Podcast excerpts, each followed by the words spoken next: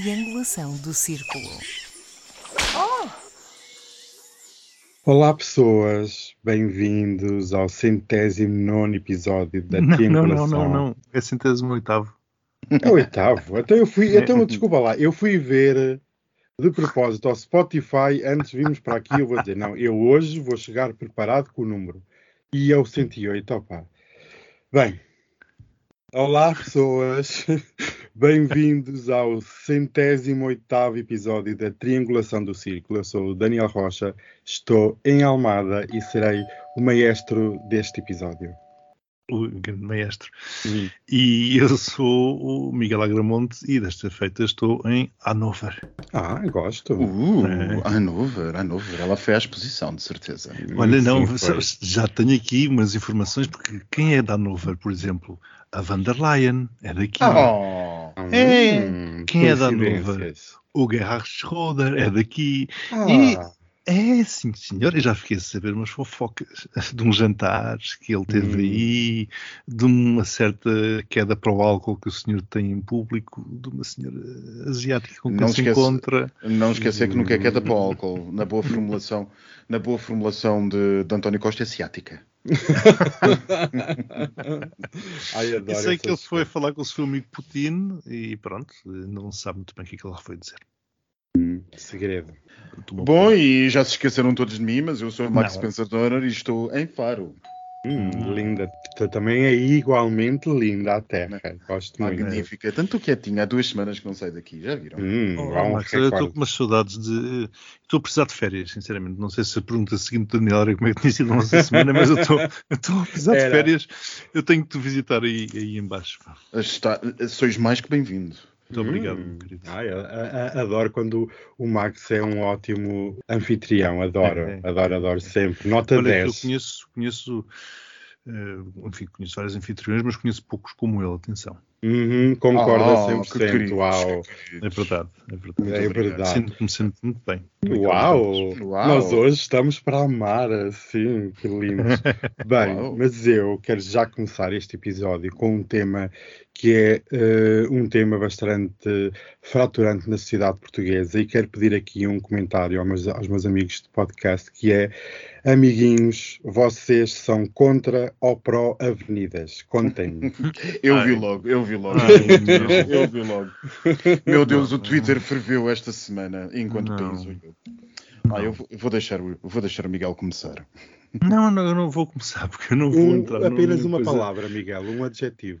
Consegue dizer o- um, um objetivo para esta questão nacional?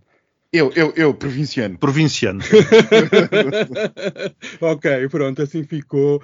Está definido, os juízes decidiram. Eu, eu eh, quero, eu, quero, eu, quero, eu quero dizer só duas ou três coisinhas. É que acho absolutamente fascinante, acho, mas, mas ouçam, é absolutamente fascinante esta combinação de certeza que a esquerda teve na reeleição de Medina, conjugado com a raiva perfeitamente. eh, eh, ao mesmo tempo terceiro-mundista, mas também pequeno-burguesa. Não sei se vocês me percebem. Que houve ali, naquela zona das, das avenidas novas e, e de arroios e coisas assim do género, só por causa de uma ah, ciclovia. Pronto, enfim. E, e depois esta questão absolutamente ah, incrível de se fecha uma avenida ou não a um domingo. E, as- e os argumentos que são esgrimidos de um lado ao outro. E, e projetado nos, nos noticiários nacionais. Exatamente o que nós todos temos que aturar no, país, no resto do país, enquanto Lisboa discute se mantém ou não uma avenida, uma avenida aberta ao domingo e se tira ou não uma ciclovia com o mundo a arder lá fora. Não é bonito viver neste país. Já não basta os, os relatores de trânsito dos engarrafamentos em Lisboa que não me servem para absolutamente nada, têm interesse zero para mim, até porque é sempre tudo igual, é ponto 25 de abril engarrafada. Eu acho que devia haver também informação também em eh, Jornal Nacional do, do que estão a fazer. Eh, a avenida mais famosa de Aveiro também está a ser completamente reformulada, eh, também estão a pôr faixas de bicicletas, etc. Não percebo Hum. porque é que não está a ser discutida. Pois é. E Faro, eh, segundo, segundo, segundo o que vi, Max, estão a demolir uma casa, pelo que eu percebi de um post, que, com algum valor histórico, também não Ah, estas- é que não eu, eu, eu, eu que eu digo, o país está-se a transformar, eh, acerca desse poster, está-se a transformar num autêntico, enfim, parque de diversões. E os palhaços somos todos nós. Bem, mas como o Max dizia, o mundo arde e nós temos neste episódio um terrível aniversário para festejar. Aproximam-se os 100 dias de conflito entre a Rússia e a Ucrânia, conflito este que parece não ter fim à vista, e eu vou aqui eh, dividir a nossa conversa, a nossa discussão em dois temas, um económico e outro político ou militar. Iniciando pela parte económica, eh, agora que entramos neste quarto mês de conflito, e aqui já falámos várias vezes sobre os impactos uh, e sobre as ondas de choque que vamos todos sofrendo, mas esta semana uh, foi rica em declarações infames num dos palcos mais aclamados do mundo, em Davos, na Suíça, onde foi a reunião magna do capitalismo onde a nata financeira reuniu-se e o mood de toda a gente foi terrível. Realmente as pessoas não estavam muito contentes com o que se passava. Os outputs económicos começam a ser preocupantes, com possíveis bolsas de recessão espalhadas pelo globo, inflação nos bens alimentares, o custo da energia, os problemas na cadeia de abastecimento que só pioram com o desenrolar da guerra e com as novas vagas de SARS-CoV-2 pelo mundo, onde a China encabeça a política zero Covid a elite realmente está muito preocupada com o futuro e de todas as declarações que nós fomos ouvindo esta semana, muitas do Banco Central Europeu sobre a política monetária, declarações de financiamento à Ucrânia, eu achei aqui um ponto curioso que foi vários bilionários, entre eles o famosíssimo George Soros, atribuir um sem número de culpas e numa posição super agressiva perante, por exemplo, a posição chinesa e a política de Covid-0. E aqui a minha questão vai no sentido de nós temos visto realmente que a Europa está no centro do furacão a sentir os ventos, os ventos da destruição que este conflito está a causar. E a minha questão vai mesmo no sentido da resiliência da economia europeia, pois assistimos algumas também declarações de bilionários e dirigentes políticos mundiais a darem voz que existe um limite no custo do esforço de guerra económico, em que a Europa terá que chegar a um ponto e não poderá mais avançar sobre isso e terá que, de uma forma ou de outra, encetar relações de paz e negociações de paz com a Rússia e com a Ucrânia. E aqui a minha questão é até que ponto é que vocês acham que realmente nós, como um bloco europeu, estamos preparados para enfrentar um conflito que parece, muitos diziam que iria acabar em breve, parece que vai continuar pelo menos até ao final do ano e quem sabe se não durará mesmo muito mais tempo. E até que ponto esta resiliência não vai pôr em causa um processo de paz? Qual é é a vossa opinião nos impactos económicos deste conflito? Bem, eu acho que começo eu, Miguel, se me permitires, eh, que eu já sei que claro tens muita coisa a dizer das cosquices que aprendeste em Hanover nas últimas horas. Sinceramente, eu acho que no que toca à resiliência, Daniel, uh, uh, no momento em que nós sabemos que o maior crescimento económico da Europa é o português, então estamos conversados sobre resiliência europeia. Parece-me. Eu não estou a ver como é, que esta, como é que isto vai correr bem do ponto de vista económico. Temos aqui um, um caldo perfeito de combinação de variedíssimos fatores que já vinham de trás. Uma das coisas que eh, mais me preocupa, para além da guerra propriamente dita, é a generalidade que o fator, por exemplo, habitação está a ter em todo o mundo ocidental. A inflação daquilo que é básico para as pessoas no dia a dia, mais não pode fazer do que motivar situações extremas, ideias extremas e rupturas extremas. Não estou a ver como é que nós vamos sair disto facilmente. Com inflações, inflações absolutamente incríveis que nós estamos a ver nas últimas semanas anunciadas pela Europa fora. Sim, das quais aqui a Alemanha não é exceção. Aliás, os preços dos combustíveis foi a primeira vez que comecei a vê-los semelhantes aos portugueses, o que é uma coisa estranha. Os espanhóis, os espanhóis ultrapassaram-nos, por exemplo, o que é sim, fascinante, sim, não é? Sim. Agora, em relação à questão da, da boa performance da economia, há uma que está a sair bastante bem, que é a russa. então, nada disto teve impacto na economia russa. Estes pacotes de sanções não surtiram efeito. Aparentemente surtiram, só que foi ao contrário daquilo que se esperava. Se os indicadores que foram, vieram ao público são verdadeiros, a Rússia está fantástica, está com um superávit maravilhoso e está melhor do que não vou dizer que nunca, mas está melhor do que há muito tempo. Há muito tempo que não tem estado tão, tão bem assim. A Rússia uh, tem estado aqui a fazer um, uma jogada muito inteligente, como, como tem vindo a dizer, ele tem sempre o tempo uh, do seu lado. E em relação à resiliência europeia, eu acho que não existe, sinceramente. Eu acho que a Europa se prepara para entrar num, num pântano, como, como dizia o outro. E, e, esta questão da negociação da paz, seja lá o que isso for, com a Rússia e com a Ucrânia, enfim, fica sempre, sem que é, fica sempre bem dizer que é com a Ucrânia, mas sinceramente eu acho que o, o dizer que é com a Ucrânia. Não são nem achados. Mas não, exatamente, uhum. exatamente. Portanto, com a Ucrânia é o que, aquilo que, que vier a ser negociado a, a acontecer. Reparem a chantagem que o Putin está a fazer, dizer que, meus senhores, vocês não querem uma crise alimentar a nível global, pois então façam o favor de levantar as sanções que impuseram à Rússia. E é isto, ele continua a jogar bem, nós continuamos atrasados, eh, cada vez mais divididos, a Europa está cada vez mais dividida, e, portanto, neste momento não se chega a acordo em relação a novas sanções, sequer. Não vejo uh, com bons olhos uh, o, o, futuro para a Europa. Sinceramente, vejo tudo isto muito complicado. Nós estamos num momento existencial, não é? Estamos num, num ponto de, de absolutamente incrível da existência da União Europeia. Temos Exato, quando eu digo Europa, correr... é a União Europeia. Sim. Exato, temos sim. tudo para correr muitíssimo bem, como temos tudo para correr muitíssimo mal. É isso mesmo. Uh, aqui, olha, uma vez mais na, na, aqui na, Alemanha está toda a gente muito descontente com o novo chanceler, porque Angela Merkel era vista como a rainha e agora aparece este novo chanceler que, segundo eles, não tem o pulso que Angela Merkel tinha. Naturalmente que Angela Merkel no início também não tinha o pulso que, que, tinha. E por isso eh, eu continuo a dizer que Putin realmente escolheu muito bem o momento para dar início a estas atividades. Claro. Por outro lado, vemos também um Zelensky com um discurso um bocado exausto. exausto, mas agora também a começar a atacar os países ocidentais. E depois vemos uns Estados Unidos onde os tiroteios continuam nas escolas, também descontrolados, quer dizer, bom, e, e, descontrolados também no ponto, e agora vou trazer para aqui outra, outra, enfim, outra coisa que me preocupa sobremaneira, que é terem aberto uma guerra, pelo menos para já, de palavras com a China. Não, ao, na pior altura possível. Bem, então, mas, eu... mas, mas, aqui, antes, Max, só dizer uma coisa agora falando da China. Vocês consideram que é apenas uma gafe e é apenas um, um apenas um um, um pequeno pormenor ou realmente é uma política séria de incitar uma nova frente? Porque sempre já é uma loucura incitar uma nova frente, começa já por aí.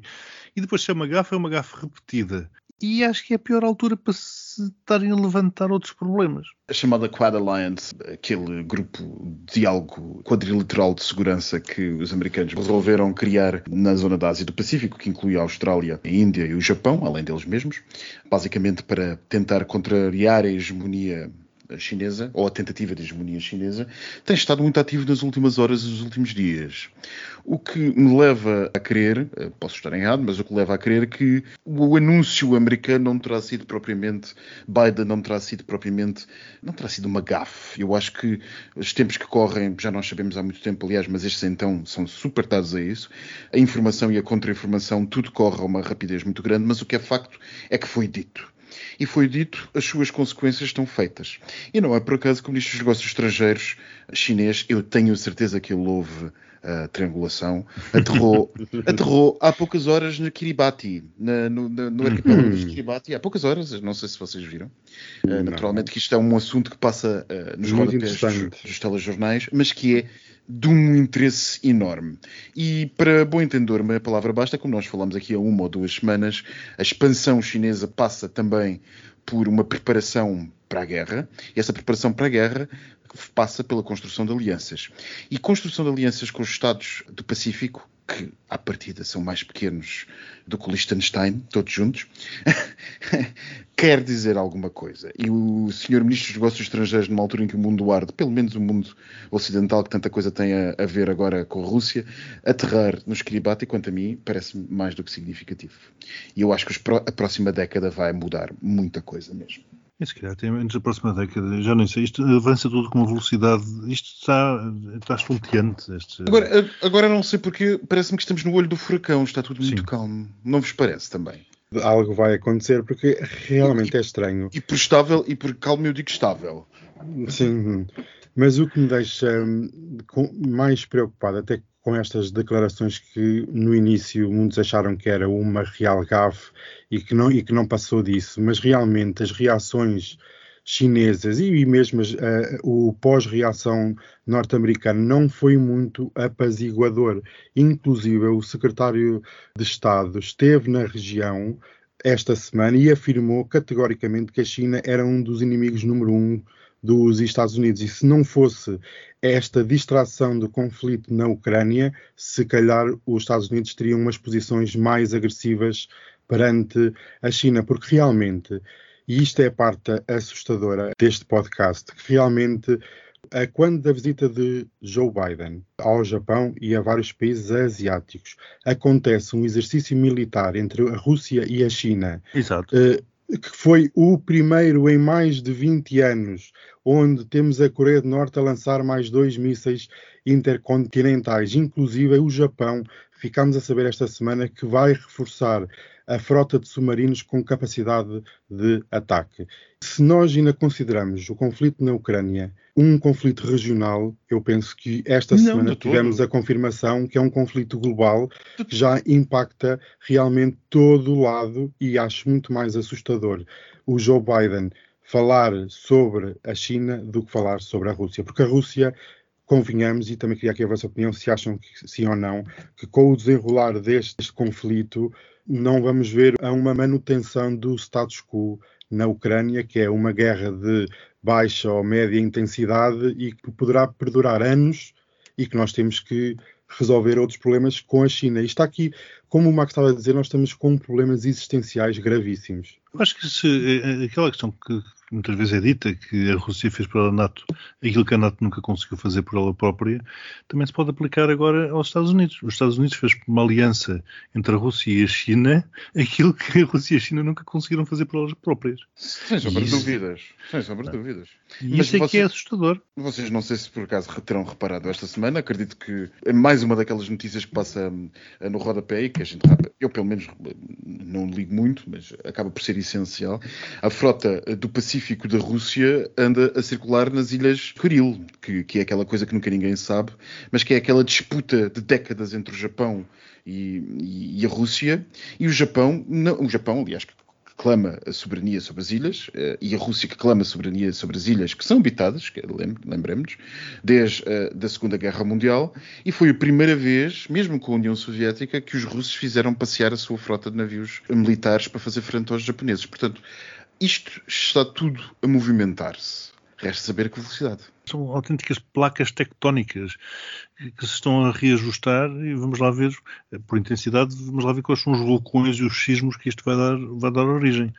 É claramente um, um realinhamento de forças a nível internacional e isto, como tu dizias, Daniel, já deixou há muito de ser um conflito regional. Pode ser antecâmara, claramente, para uma guerra muito séria, muito séria onde desta vez as potências têm uma capacidade que não tinham na Segunda Guerra Mundial, que é a capacidade nuclear.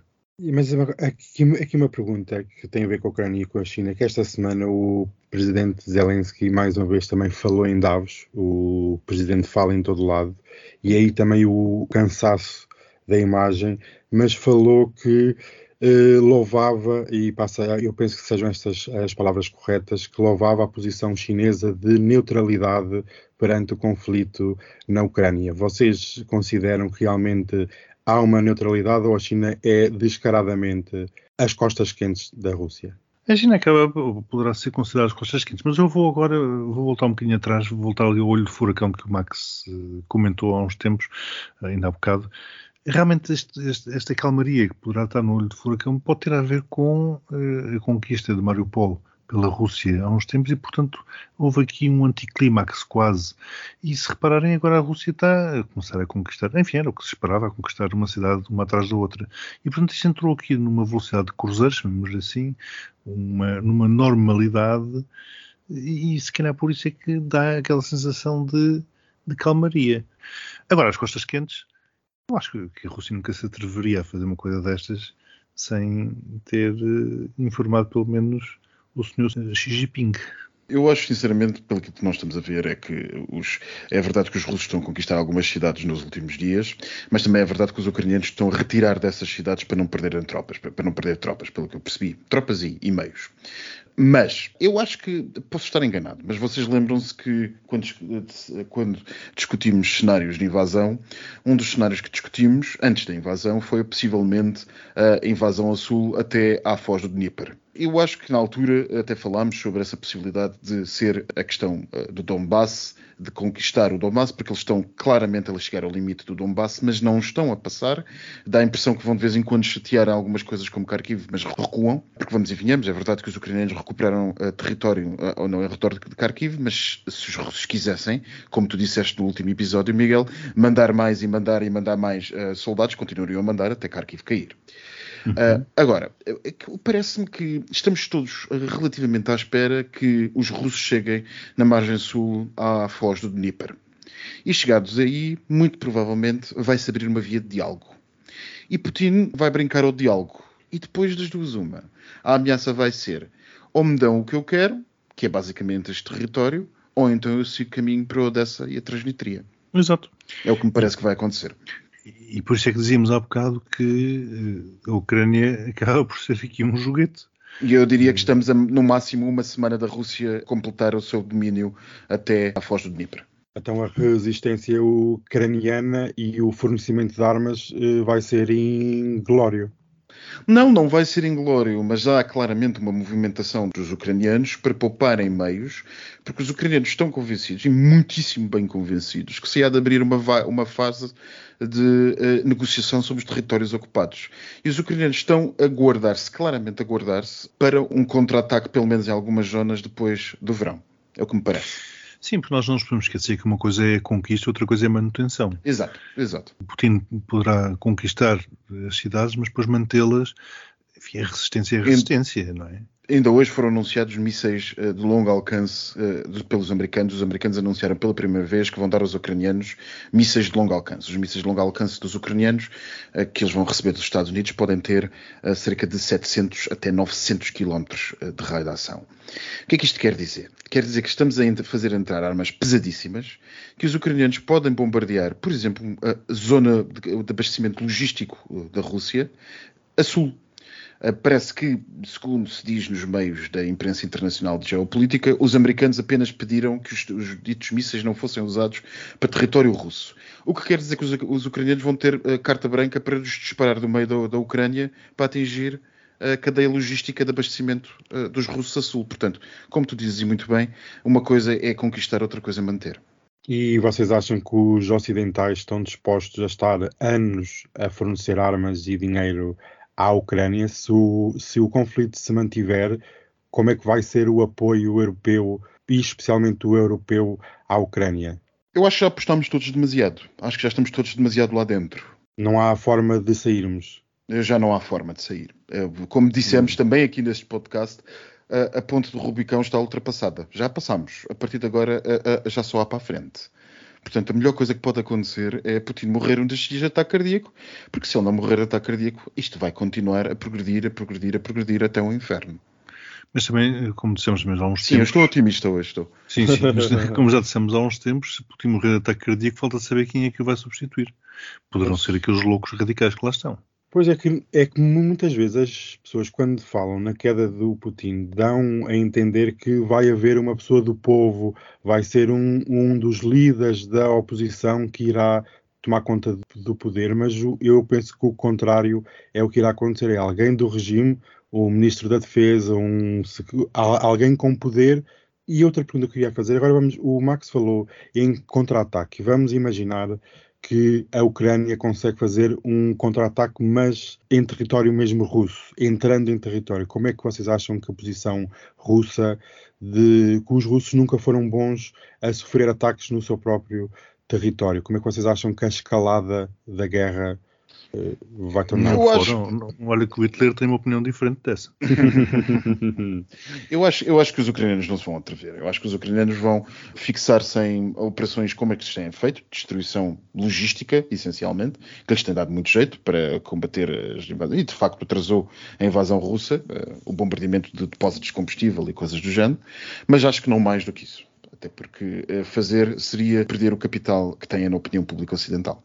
Sim, eu também não acredito que, que invadam a Rússia, até porque isso é, é, é dificílimo, sob todos, todos os pontos de vista. Eh, Ir diretamente ao vespeiro para matar a rainha-mãe acho que não é uma- propriamente uma lógica que se consiga. Acho que morre todo o o urso morre lá. Sim, aliás, uma vez mais foi o que aconteceu ao Sr. Hitler. e a outros antes dele. Sim, Exatamente. Mas uma última pergunta que eu queria aqui colocar é que como é que vocês consideram realmente que há aqui uma solução? É apenas a morte de Putin, que é anunciada semana sim, semana não? Eu, eu acho que para já a morte de Putin e o cancro de Putin eh, foste tu o primeiro a anunciá-lo. Eh, já andavas há muito tempo a dizer que ele estava inchado, muito antes de tudo isto. Muito Era antes. da Mas verdade- Maquineta. É verdade, a mas maquineta. sim, eu acho que foi a, famosa. maquineta, a famosa maquineta da triangulação tem alguma coisa a ver com isto. Um dia nós ainda havemos de ser citados nos livros da história. Bem, sinceramente não sei. Eu acho que essa é a pergunta que, que- que quem souber, enfim, mais vale também saber a chave de ouro, mulheres, porque não há possibilidade de alguém adivinhar como é que isto vai acabar. Eu sinceramente, aquilo, a única coisa que consigo pensar é justamente aquilo que disse há pouco. É que passámos um determinado nível que é extremamente perigoso e, e- e esse nível é que eu não sei como é que saímos dele. Não sei sequer se é possível. Porque imaginemos que até, imaginemos no pior cenário, imagina que os europeus, eh, à, sua, eh, à sua tradição histórica, seriam cínicos ao ponto de entregar o território da Ucrânia aos russos, ou o território que os russos quiserem da Ucrânia. E vá lá e prometem à Ucrânia que entra na União Europeia rapidamente, Mas imaginemos. olha que é por aí que a coisa se Uh, calhar vai- imaginemos, imaginemos, imaginemos que é por aí que a coisa acontece. Imaginemos, vamos pôr um, vamos poder pôr um cenário uh, acordes de. Munique destes, hipotético. Saiu. Quem é que garante que isto está pacificado? Mas alguém vai retirar as, as, as sanções à Rússia? Alguém vai permitir os, os oligarcas voltarem? Vamos, E a vamos, Rússia para por aí? vamos, desbloquear, vamos desbloquear as transferências dos meus clientes, é isso? A Rússia para por aí? Claro, a Rússia para para. por aí. É óbvio que não para.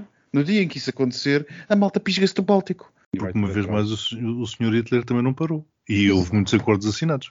Exatamente, o que não falta são acordos. Sim, exatamente. Agora, bom, não sei se estás a querer trazer para aqui o Sr. Kissinger, Uhum. mas eh, pronto, porque aí então vamos começar o podcast do início. Não, Mas eu preciso que alguém traga o Sr. Kissinger porque Então eu estou a pronto. ser tão conotado com a direita, estou a ser tão conotado com a direita que agora preciso ser conotado com a extrema-esquerda. então está, então tragamos o Sr. Kissinger para aqui para, para- para a conversa. Eu Porque achei. realmente é ele eu- que diz, é, ele- é o que ele diz. Isto, foi, isto na prática, a realpolitik, eh, na verdade o que vai, vai fazer é que se- pronto, vão-se ter que dar alguns territórios da Ucrânia e Eu- para se eu- atingir a paz. Eu, como disse uma conhecida historiadora portuguesa, Irene Pimentel, pessoa que eu muito gosto e de quem siga as opiniões políticas, conhecidíssima pelos estudos de- do nazismo, do totalitarismo e da ditadura portuguesa, na Universidade de Lisboa, sinceramente, eu estava a morrer para saber quem seriam as pessoas que iam tecer eh, elogios eh, a Kissinger e realmente ver, ver esses elogios virem da esquerda, da esquerda que ainda há não muito tempo falava de Kissinger na- no 25 de Abril. Sinceramente, já posso morrer, já vi tudo. Oh, Max, mas isso há muito tempo que estes conceitos já, já, já foram para o espaço. Porque est- estamos. Kissinger, Kissinger Não. do jovem Santiago, da, da- da- do jovem Santiago, da, da ditadura, Não é do isso, golpe, é golpe de- que impôs a ditadura do Chile, que, que é- Oh, oh, Max, e, e o Partido Comunista Português a defender o imperialismo de Putin? a esquerda que gosta tanto de cantar Vitor Jara no Avante a defender Kissinger. Opa, por amor de Deus, eu já vi tudo, é o que eu digo, eu já vi tudo.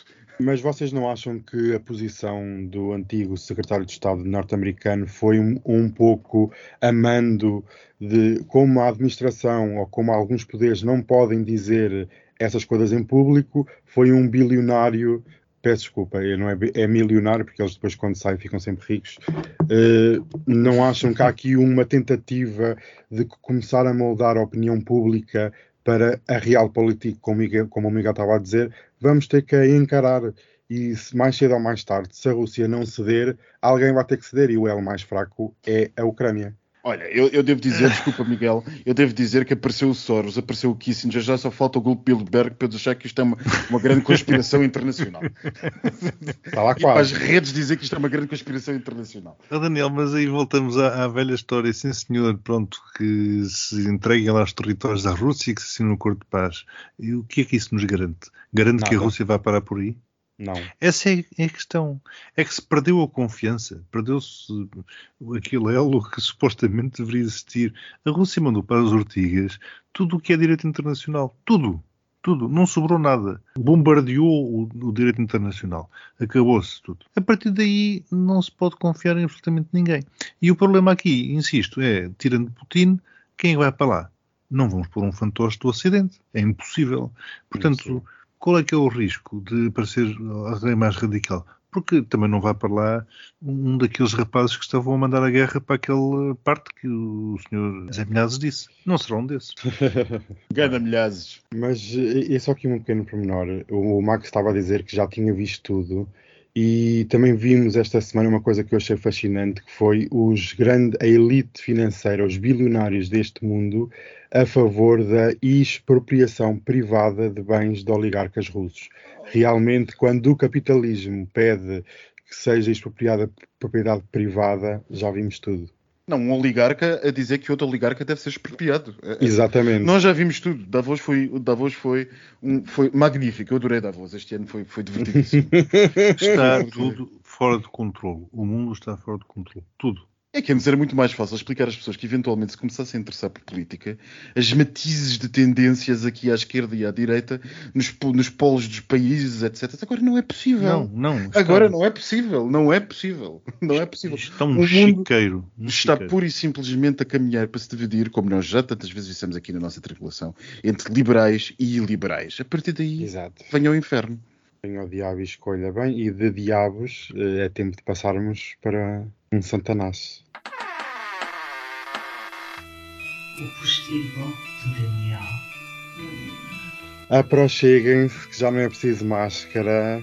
Podem Ai. chegar-se, dar beijinhos. Cuidado é com as macacas. Hum, Pois, pois, porque isto agora. Lá está, é mais uma praga. Mais uma. Ai, meu Deus. Das sete, já vieram duas. Sim. Faltam cinco pragas, amigos. Comecem a contar no calendário. Quando aparecerem os gafanhotos à porta, está na hora. É de pegar a mochila e ir para, para cima do monte. Então não é? À montanha. Já começaste a construir a arca? Eu tenho, não é arca, é uma cabanazinha, eh, não é móvel, para onde aquilo vai lá ficar fixo, mas é num ponto alto. Portanto, se acontecer alguma coisa, eu tenho sempre alguma elevação. Pronto, se, o- se, se- se o gelo na Antártica derreter todo, se um vulcão, não sei aonde, romper, eu estou preparado para tudo. Tremores de terra, fim do mundo financeiro. Isto, olha, até me dá fome. Querem comer algum, alguma coisinha? Pescar alguma coisa? jantava, que eu ainda não jantei, sim. Ai, Hum. filha, vou já aqui preparar uma coisinha. O que é que você quer? O que é que, o que, é que você gosta? Ai, filha, não sei, eu não sei, eu não estou habituado a comer ao baixo nível deste sítio. Ai, sim, isto aqui é decorar. Então, vamos começar pelo para básico. baixo. Tens talheres. Tenho, sim, senhora. Mas é assim, isto nós temos de ser ecológicos e não usar, impressionado. temos que usar as mãos. Isto temos de ser ecológicos. Olha, viste usas é a que é? mão, parece um macaco. Parece um macaco, já sabes o que é que trazes. Ai, meu Ah, isso também se apanha assim na boca? Olha, agora que vocês estão a falar disso, estava a falar aqui. Eu, tô- Onde é que nós começamos? Numa, numa, ter- numa tertúlia regada a champanhe. É, Já viste, já viste Daniel onde como ele anda? Ele é a Russa Van der Leyen, é, é, Ah. é o Schroeder, É um gabarito. É. E então era não, curioso, porque nessa tertúlia estava, estava um professor que dizia, agora por causa desta questão da, da, da varíola dos macacos, eh, que dizia que o que houve dos alunos é dizer assim: Bom, eu não vou apanhar varíola dos macacos porque não sou homossexual. Portanto, vejam, vejam as ligações. Até aí quando começarem a aparecer mulheres Que já apareceram. São lésbicas. Em Portugal ainda não, mas já apareceram. Não, se calhar são as esposas dos homossexuais enrustidos. Olha, na, na- volta, já não digo nada. Isto realmente, o mundo, eu já vi tudo. Eu ainda não vi dunas- nada, mas é. Aqueles que andam nas dunas à noite e, e são casados durante o dia. nas dunas ou na mata ou nos estádios. Há sempre um estádio em qualquer lado. Nem que seja do Santa Combadense ter lá, lá atrás, é sempre lá atrás, onde, ao pé das árvores. É, é universal, E é os uma parques, linguagem. pá, e os parques, e os parques, Sim, os é. parques das cidades também é uma coisa. Vocês Ah, não pá, mas podem é andar por assim. um parque numa cidade Não pode. sempre na vegetação. Ah, pá, sempre que uma pessoa até fica assustada assim, vão embora, vão para casa, pá, vão para o outro lado. Uma pessoa Eu só que acho, é passear o eu cão. acho é que eles deviam levar umas bolsinhas para levarem os papéis. Porque aquilo Sim. fica uma javardice. É uma Ah, pouca pá, olha, vergonha. eu já vi, eu já vi pessoas com aquelas fanny packs, sabes, aquelas bolsinhas Exato. a tiracolo e tem lá tudo. E quando tu vês assim, olha que pessoa arrumada que tem tudo lá dentro, traz o lubrificante, traz as toalhetas, tra- e diz, "Ai, como, como é que, como é que num espaço tão pequenino cabe tudo? Umas, umas com tanto, outras sem nada.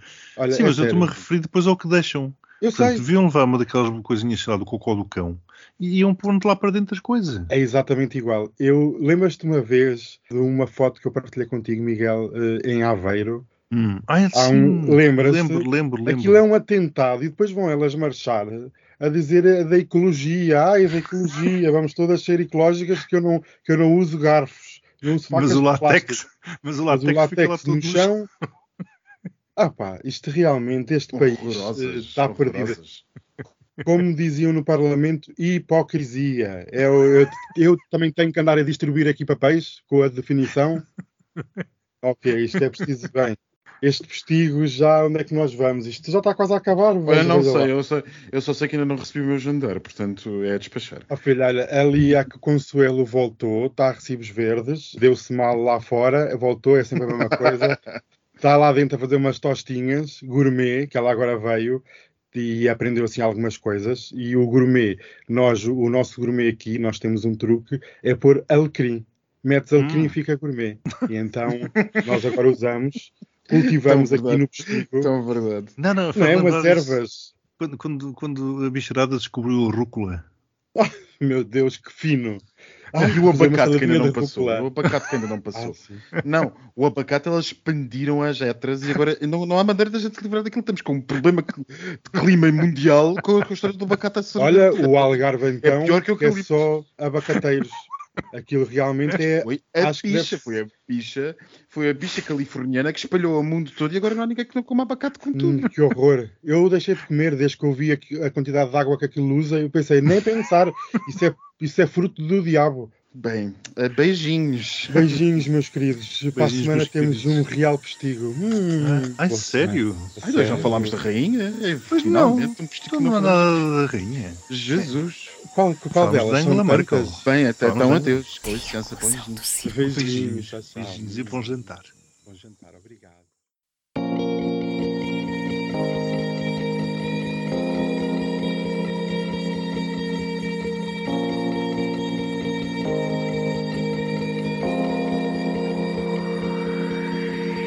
Germany's a place where gayness lives. Everyone in England's into kids. Everyone you meet in Europe is stupid. It's good shit. Nobody respects the Frenchies. No one even knows what the Welsh is. No one ever goes to Wales cause it sucks. We just finish, finish all the fucking finish off. Take all of their fish with us. I don't like them very much. At least they're not the Swiss, Swiss. Also fucking rich, rich. Go to war, you bitch, bitch. Don't know much, but I know this. The Netherlands gay. Sweden is and Norway's not as gay as the Danes. Luxembourg sounds like it is someone's name who's very gay. The men in Iceland are getting boned every day. Cause they love letting men come in their face. They do every day. Is good about Belarus. Everyone in Georgia is into dudes. What's the best place to receive nudes? It's the EU. Croatians are fucking dumb. The Asians took over Belgium. No one knows about Kosovo. Why they mad? I don't know. Cyprus is shit, and so is Monaco. I don't Montenegro. Change their name, it's so racist. And the Polish are gips, gips. Irish are all chips, chips. Austrians throw shrimps, shrimps. On the Barbie, I just know the Netherlands as Holland is every day. Do whatever is gay. Latvia's even gayer than is Ukraine because Slovenia is gay. Or was it Slovakia?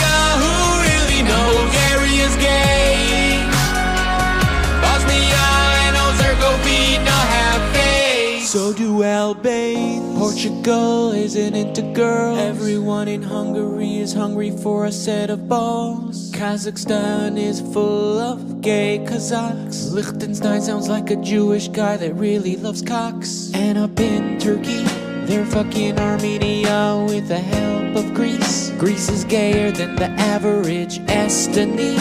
And Italy is like Bulgaria, but gayer than the San Marines. Azerbaijan finds gay things really fun. Moldova always bends over for the Maltese. But none of these are as gay as Vatican City. Gay! Czech Republic is gayer